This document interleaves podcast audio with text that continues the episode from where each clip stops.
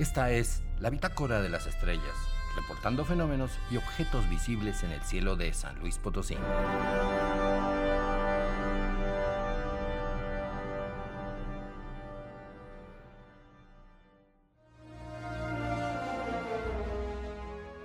El día 12 tendremos la conjunción de la luna llena y Saturno. Y por si fuera poco, el 15 ocurrirá la conjunción de la luna con el planeta Júpiter. En ambos casos, dichos astros aparecerán estar muy cerca uno de otro, aunque se trata solo del ángulo con que los vemos desde la Tierra. De cualquier forma, será un espectáculo digno para fotografiarse.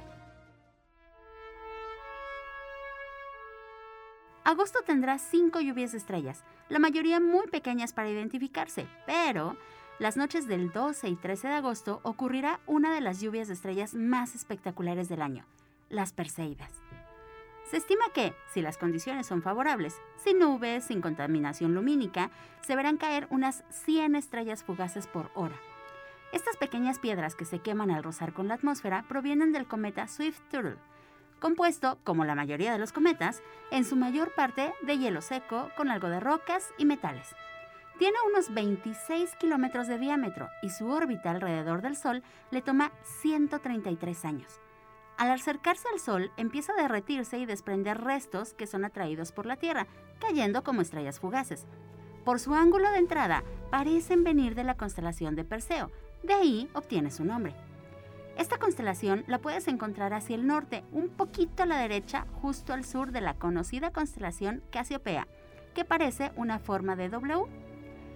Es fascinante identificar las constelaciones en un mapa de estrellas familiarizarse con el cielo nocturno y ubicar galaxias y nebulosas. De eso se trata al ser astrónomo amateur. El día 14, justo a la medianoche, el planeta Saturno, muy alto en el cielo, alcanzará su máxima distancia del Sol, unas 8.5 unidades astronómicas.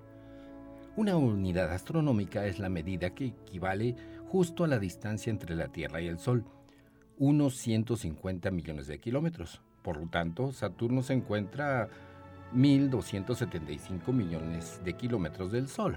Fácil, ¿no es así? Otra unidad de medida astronómica es la velocidad de la luz, unos 300.000 kilómetros por segundo. Así, la luz que sale del Sol tarda en llegar a la Tierra 8 minutos y 22 segundos. Para llegar a Saturno, a la luz le toma poco más de una hora, 71 minutos para ser exactos.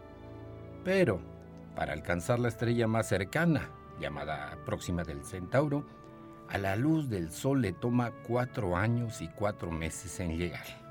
Las estrellas están realmente muy lejos. Existen muchos objetos misteriosos en el cielo. Descúbrelos y tendrás una nueva visión de nuestro lugar en el universo. Para Radio Universidad informaron Jessica Mena y Cristian González del Carpio. Grabación, Lalo Carrillo. Edición, Ángel Pérez.